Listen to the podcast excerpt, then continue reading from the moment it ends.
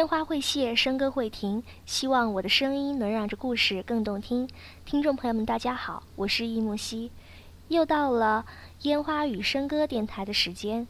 今天木兮要跟大家分享的呢是三毛的一篇文章，叫做《我要心型的》。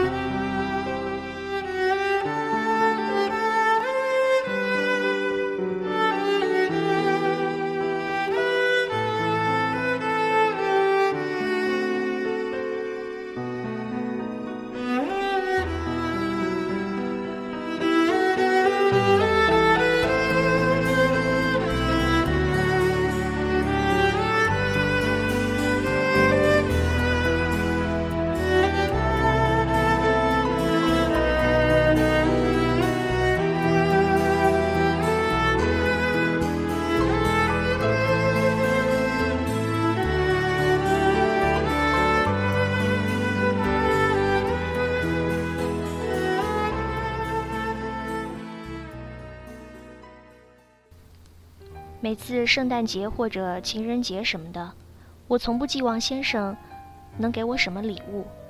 先生说这种节日本意是好的，只是给商人利用了。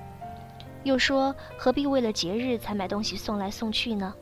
凡事但凭一心，心中想着谁，管他什么节日，随时都可送啊。我也深以先生的看法为是，所以每天都在等礼物。有一天，先生独自进城去找朋友，我不耐那批人，就在家里缝衣服。先生走时，我检查了他的口袋，觉得带的钱太少。一个男人要进城去看朋友，免不得吃吃喝喝。先生又是极慷慨的人，不叫他付账，他会不舒服的。就因为怕他要去一整天，所以又塞了几张大钞给他，同时喊着不要太早回家。尽量去玩到深夜才开开心心的回来，不要忘了可以很晚才回来哦。站在小院的门口送他，他开车走的时候挥了一下手，等到转弯时又刹了车，再度停车挥手，才走了。邻居太太看了好笑，隔着墙问我：“你们结婚几年了？”我笑说：“快五年了。”那个太太一直笑。又问去哪里？我说去城里找朋友。邻居大笑起来，说我怎么还站在门口送，跟生离死别似的。我也讲不出什么道理，哗一下红了脸。没想到才去了两个多钟头吧，在下午一点钟呢，先生回来了。我抬起缝衣服的眼睛，看见他站在客厅外面，伸一个头进来问：“天还没有黑，我。”可不可以回家？当然可以回家了，神经病！我骂了他一句，放下待缝的东西，走到厨房，把火啪一点，立刻做午饭给他吃。做饭的时候问先生：“怎么了？朋友不在吗？”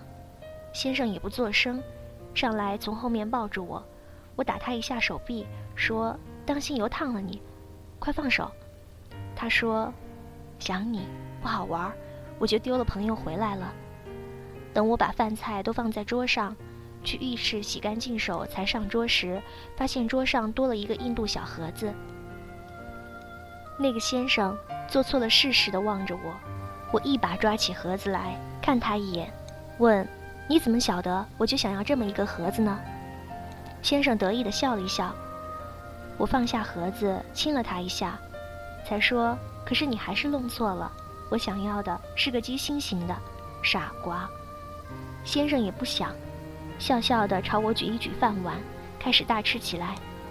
等我去厨房拿出汤来的时候，要给先生的空碗添汤，他很大男人主义的把手向我一伸，天晓得那个空碗里被他变出来的就是我要的鸡心小盒子。这一回，轮到我，拿了汤勺满屋子追他，叫着骗子，骗子，你到底买了几个小盒子啊？快给我招出来！八年就这么过去了，说起当年事，依旧泪如倾。记忆感到在稀薄，我会记得你背